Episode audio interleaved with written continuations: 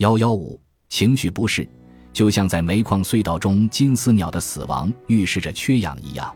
这些统计数据应当引起警惕。除了严峻的统计数据之外，当今青少年的困境还体现在更微妙的层面，即尚未演化为危机的日常问题。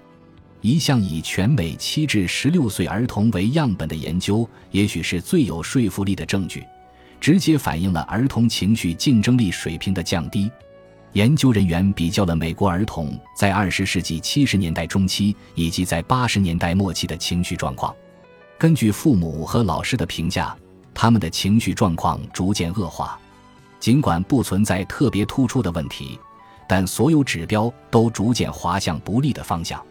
总的来说，美国儿童在以下几个方面出现了退步。这些问题单独来看不值得大惊小怪，但从整体来看，它们代表了一个大的趋势，表明一种新的不良潮流正在渗透和毒害儿童，预示着他们的情绪竞争力存在很大的缺陷。情绪不适似乎是现代生活在儿童身上引发的通病。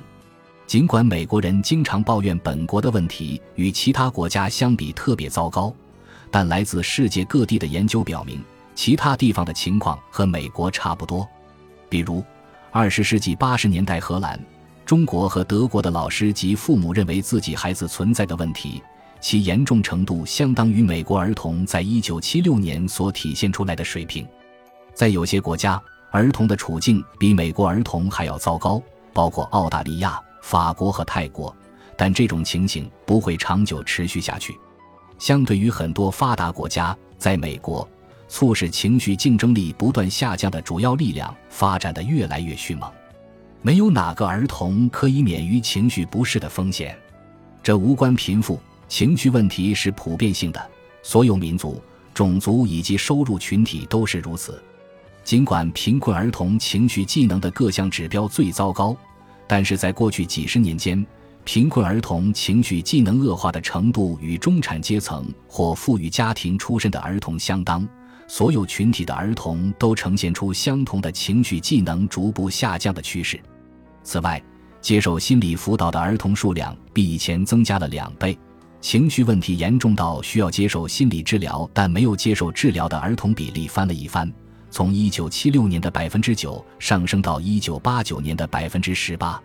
康奈尔大学著名发展心理学家尤里·布朗芬布伦纳在全球范围内比较过儿童的幸福状况。他表示，由于缺乏良好的支持体系，外部压力越来越大，即使是强大的家庭也会土崩瓦解。紧张刺激、不稳定和不持续的日常家庭生活，已蔓延到社会的每一个角落。即使是受过良好教育的富裕人群也不能幸免。危险的是，我们的下一代，特别是男性，他们的成长过程笼罩在离婚、贫困和失业的阴云之下，他们对这些破坏力量难以招架。美国儿童和家庭的状况前所未有的糟糕，我们正在剥夺几百万儿童的竞争力和品德。这并不是美国独有的现象，而是一种全球现象。全球范围内的竞争大大降低了劳动成本所产生的经济力量，给美国家庭带来了无穷的压力。现在的情况是，在受到经济问题困扰的家庭，父母双方不得不长时间工作，把儿童独自留在家中与电视为伴。越来越多的儿童在贫困的环境下成长，单亲家庭越来越普遍，越来越多的婴幼儿被留在管理不善的幼儿园，被人忽视。所有这些都意味着，亲子之间培养情绪竞争力的日常交流正在日益受到侵蚀。如果家庭无法为孩子打下生活的坚实基础，我们应该怎么办？对特定问题的机理进行细致入微的分析之后，我们可以发现，情绪或社交竞争力的缺失为严重问题埋下了隐患。另一方面，目标清晰的矫正或预防方法可以使更多的儿童回到正轨。